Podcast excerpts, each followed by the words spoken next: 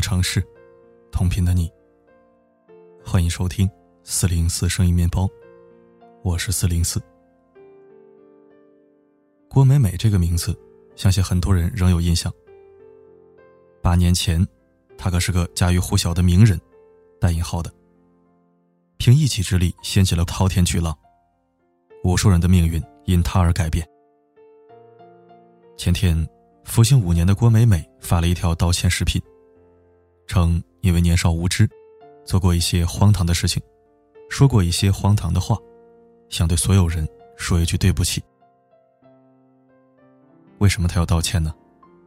如果郭美美只是想踏踏实实的改过自新，重新做人，我们原不原谅又有什么要紧的？他没有必要道歉，也不会向公众道歉，而他道歉的目的。是希望大家原谅他，然后他要利用之前的热度复出，重新走上网红的道路，继续捞钱。实际上，他已经这么干了。他把自己的名字改成郭晨曦，重新开通微博，又坐拥了几十万粉丝，建立起了自己的粉丝群，叫“美粉团”。他整了容，然后又改了名，付出的决心很大。实际上，他也刚从监狱放出来没多久，就迫不及待的想要捞钱。在郭美美服刑的五年时间，她在北京某高档小区的一百三十六平米的房子增值了差不多三百多万。即便是在监狱，他每个月也有五万元的收入。他比普通人的起点更高，重新改革洗面做普通人完全没有问题。但是习惯了走捷径的他，又怎么会甘心呢？他现在的微博又是各种炫富，各种晒自己奢华的生活，和之前的路数如出一辙。他还开通了直播间，获得了打赏，拥有了一定数量的粉丝，还在微博上预告了自己写的两首歌。照这个轨迹发展下去，他会成为一个网红，照样会有很多人带着或猎奇、或欣赏、或窥探的目的，成为他的粉丝。为他铺平复出之路，在他的微博下面，有许多人为他打抱不平。看到这些狂热的粉丝，我感到很害怕。原不原谅不是我们说了算，而要先问问他当初做了什么。他到底做了些什么事情呢？二零一一年六月份，一个网名为“郭美美 baby” 的二十岁女生，在微博上高调炫富。照片里，他开着玛莎拉蒂、兰博基尼、爱马仕的包包，按颜色整齐排列。最关键的是，他的微博认证头衔是中国红十字会商业总经理。一时舆论哗然，红十字会被推上了风口浪尖，郭美美也火了。然后他接着骂名，宣布进军娱乐圈，但拍的几部电影都扑街了。于是他开始用更为简单的方式去赚钱。他签约的演艺公司会安排每年不少于五十次的夜场商演，每次五万元。但实际上，只是打着商演的旗号进行性交易。即使这样，郭美美仍然嫌来钱太慢，于是先后六十余次往返澳门、香港以及周边国家进行赌博。最后还和男友一起开设赌场，非法牟利，将自己送进了监狱。纵观郭美美事件始末，会发现这个年轻女孩的拜金主义，已经到了病态的程度。为了赚到钱，她可以出卖自己，可以违法乱纪，不遵守最起码的公序良俗。但她造成的最坏的影响，还不是这些。而是对中国公益事业造成的近乎于毁灭性的打击。根据中国红十字会发布的报告，受郭美美事件影响，二零一一年六月份，全国社会捐款为十点二亿元，七月则仅有五亿元，降幅接近百分之五十一，几年来连续下降。捐款锐减的背后，是有难的人得不到援助。二零一一年，深圳市民吴建红，他的父亲突发脑干出血，家中贫困，无钱医治。深圳市红十字会决定协助吴建红筹款，但最后仅收到了一百元捐款，而这一百元是深圳红十字会一个多月以来收到的唯一一笔款项。佛山市红十字会也遇到了同样的情况，在之前的一年中，佛山红十字会医院、学校共收到捐款八十八点六万元，但自郭美美事件后，再未收到任何捐款。还有多少遥远的哭声，被埋在了当年的历史中呢？今天的我们，早已无从探究。郭美美摧毁的，不仅仅是红十字会，包括整个中国的慈善机构，让人们变得不再相信他们，捐款异常艰难。实际上，他和红十字会没有任何关系，他却要炫富。要因为一己之私把这些机构拉下水，这对整个行业造成了不可逆转的伤害。郭美美真正伤害的，是那些实实在在需要救助的人们。他们只能在孤独无助中慢慢变得绝望。如果郭美美都可以被原谅，那些被她害得求助无门、造成不可挽回损失的人们该怎么办呢？如果开设赌场、非法卖淫，都可以重新成为公众人物，那些法律条款，那些维护这些秩序的警察，岂不成了笑话？我们不是说犯过错的人就永无翻身之日。毕竟法律已经给了郭美美应有的惩罚，他可以洗心革面，重新做人。但成为网红，成为有影响力的人，付出捞钱，不行。支持他重新做人，但不支持他成为网红。实际上，我从那群围着他狂欢的粉丝身上，看到的是当代年轻人信仰的缺失。如果一个人无论做过怎样的事情，只要颜值够高、够有钱，就能够轻易的得到大众的原谅。如果年轻人不再有信仰，而是陷落在金钱崇拜、颜值正义。这样的扭曲价值观中，那我们这个社会无疑是病了。前几天看到一则消息，因吸毒入狱的柯震东现身自己的新片发布会，正式复出。评论区有大批粉丝表示支持，说他只是吸毒而已，又没有坑人害人，应该给他机会。种种言论，简直令人三观震碎。吸毒艺人可以复出，但那些为了缉毒事业牺牲的警察们呢？他们能复活吗？如果让吸毒艺人重新拥有广泛的影响力，会不会有人去追随他、模仿他，增添更多吸毒的悲剧？从这些拥趸身上，我看不到半点对于公平正义的信仰，只有对颜值偶像的追捧和无脑的狂欢。还记得那个亲手杀死母亲的吴谢宇吗？他是北大高材生，在弑母案发生前，他身边所有的朋友都评价他是一个完美的人，知识渊博，对人友善，篮球打得好。可事后证明，他是个内心阴暗的刽子手。杀死母亲后，还若无其事的藏尸，和母亲的亲戚同事去周旋。就是这么一个表里不一的冷血恶魔，竟然在网上拥有了自己的粉丝。脑残粉们无视他曾经犯下的罪行，转而被他的个人魅力所折服，表示他是自己心中理想的男友类型。颜值、才华、钱财，可以为一个人锦上添花，但绝不能成为万能的护身符。品行恶劣的人。再有钱，再帅，再美，都不该受到吹捧。可现实却是，当下许多年轻人已经把有钱有颜当成了新的信仰。之前在抖音上爆火的网红温婉，十七岁辍学，流连夜店炫富，爆出不雅视频，但粉丝们却理直气壮的为他辩驳。好羡慕文婉呐，我也想要 Gucci。可我他妈的居然还要上学。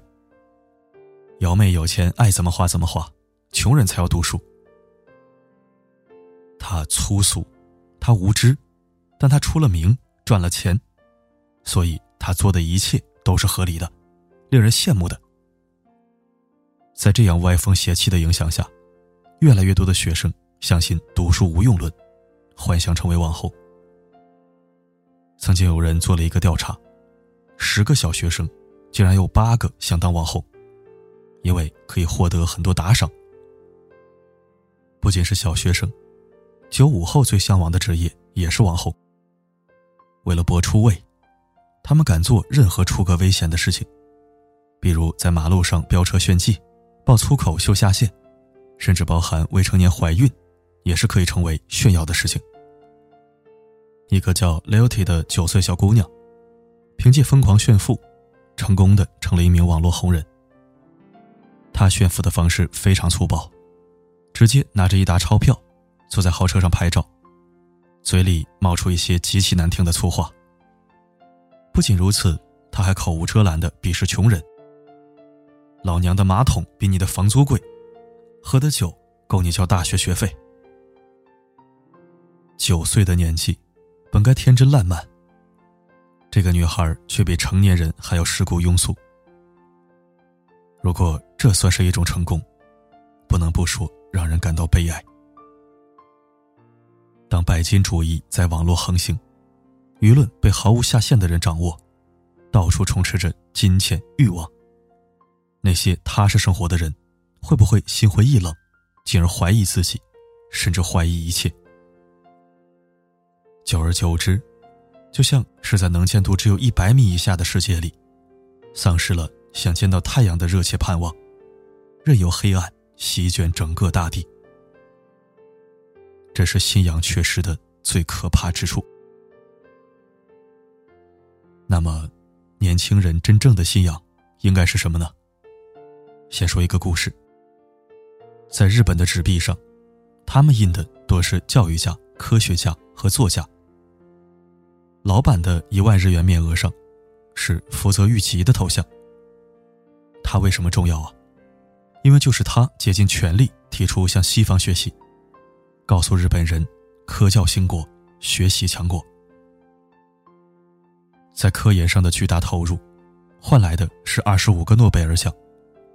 其中二十二个为自然科学奖，超过了英国、德国、法国，让日本成为仅次于美国的第二大诺奖大户。所以，也让他们在历史上成为了第二强国。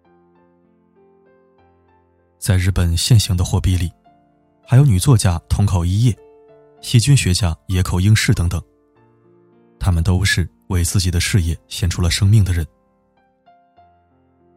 日本把这些人印在货币上，就是向国民传递这样一种价值观：一个国家重视的，应该是教育、民族气节、科技文化，还有精神。当今的中国也是一样，在我们国内也有我们年轻人信仰的榜样。九五后年轻人曹原，他打破了困扰世界一百零七年的超导体魔咒。荣登世界顶级学术期刊《自然》杂志年度十大科学家之首。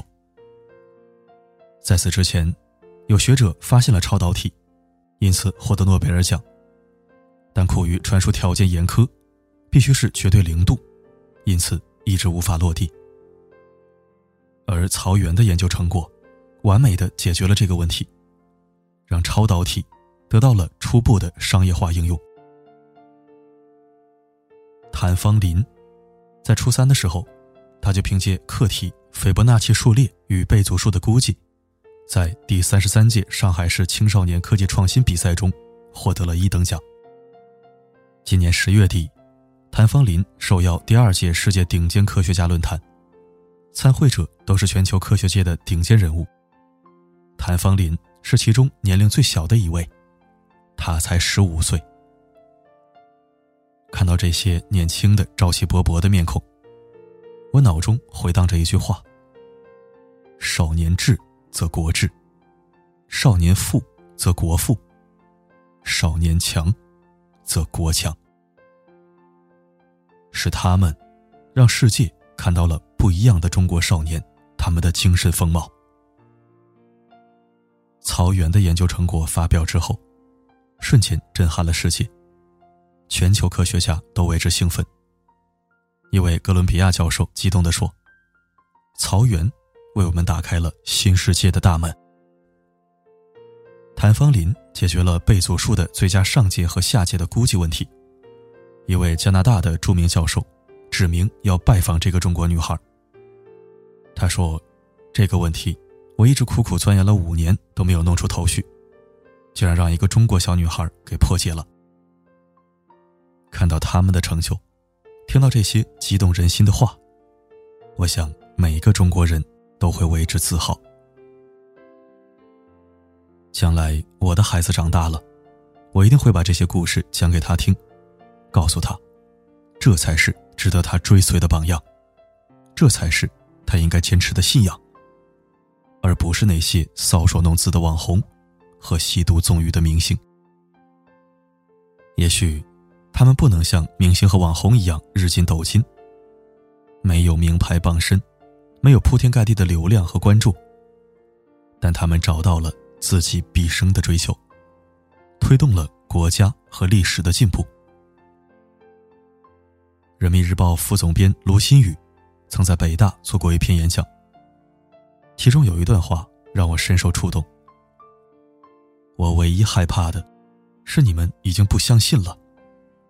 不相信规则能战胜潜规则，不相信学场有别于官场，不相信学术不等于权术，不相信风骨远胜于媚骨。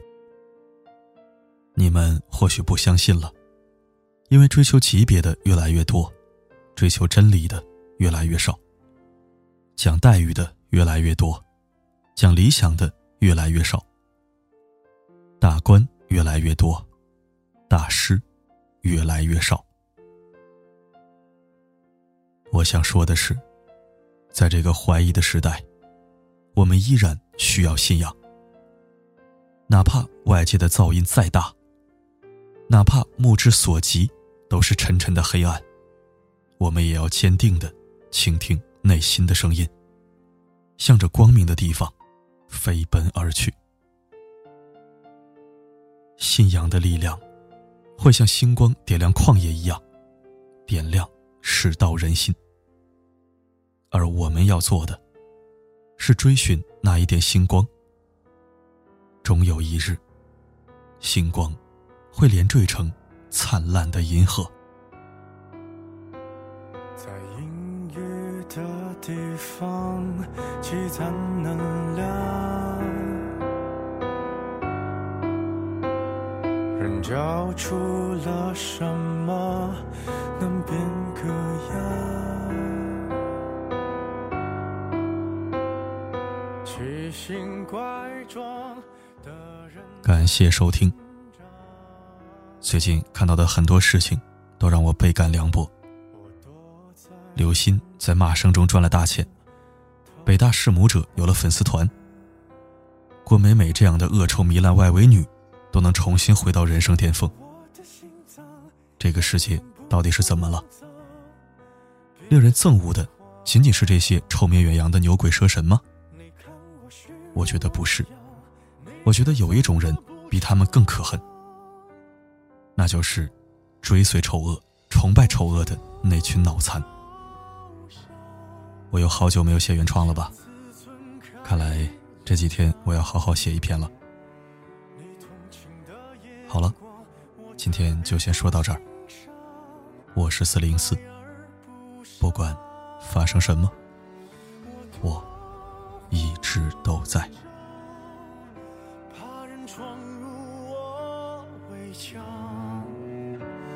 窥探五官不详，见我原本模样。还能模仿任何形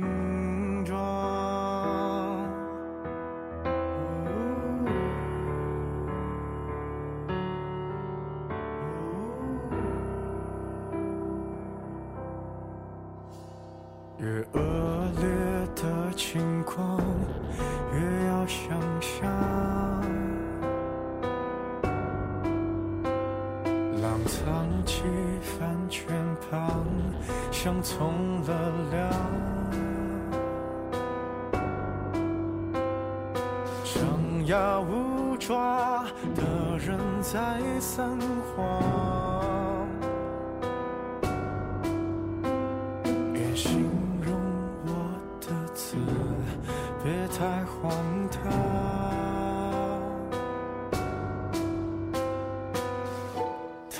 表现恰当，就像所有假装，在情理上。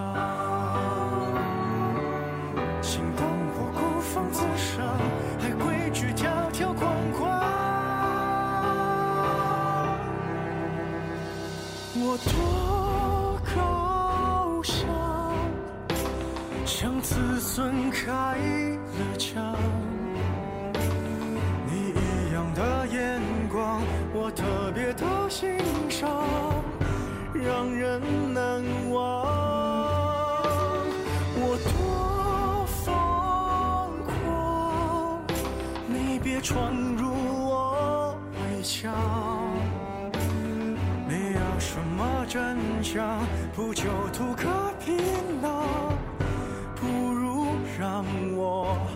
留在橱窗。